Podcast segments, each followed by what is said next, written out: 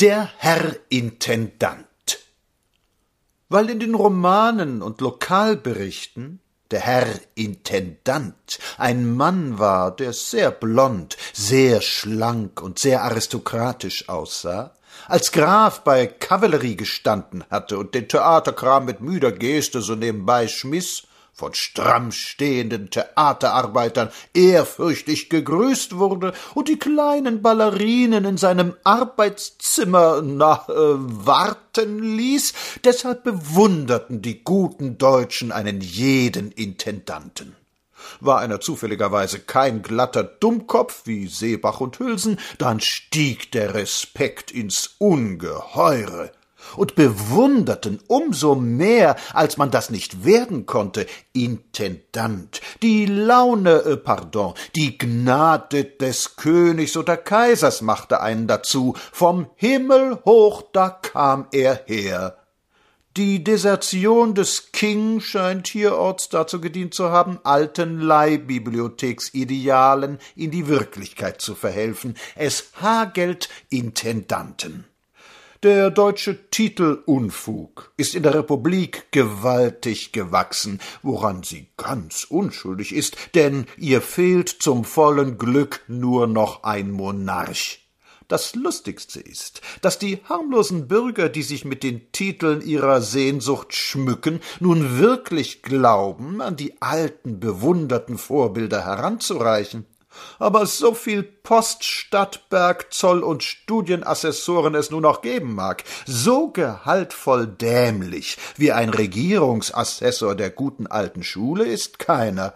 Es sind ja doch alles nur strebsame mittlere Beamte, die sich unerhört gehoben fühlen, wenn, wie im Roman, der Friseur ihnen den Stuhl zurechtrückt. Bitte, Herr Assessor, so auch der Intendant. Sie kommen wild vor. Jeder Stadttheater-Tespis verfehlt nicht, sich am Telefon mit Intendant Piesecke zu melden. Ja, selbst die Manager von Vergnügungsstätten schmücken sich eilig mit diesem süßen Titel. Dass er wertlos ist, empfindet keiner. Sie spielen alle noch Kaiserreich.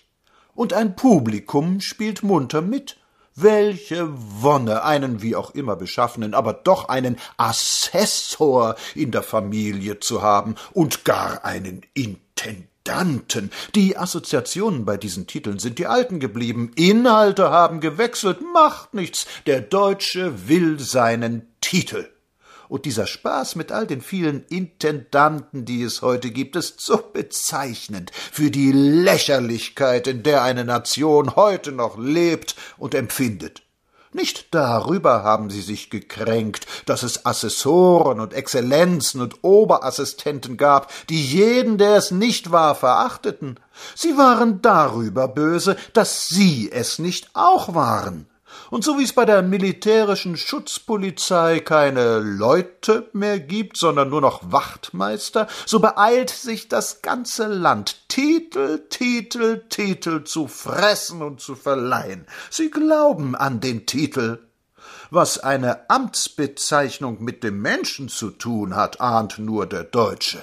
Die ganze Feigheit und Ohnmacht eines verächtlichen Systems liegt darin, die Feigheit von Männern, die den Titel brauchen, weil die Persönlichkeit nicht langt, und die Ohnmacht, ohne Kriecher seinen Willen durchzusetzen. Das geht ohne Ansehen der Partei durch alle, der schikanierende Bahnschaffner, der stramm organisiert ist, und der Kriegsgerichtsrat, der plötzlich, im Gegensatz zu den sozialistischen Schulräten, für jeden Posten geeignet ist. Diese Beamtenschaft braucht den Titel.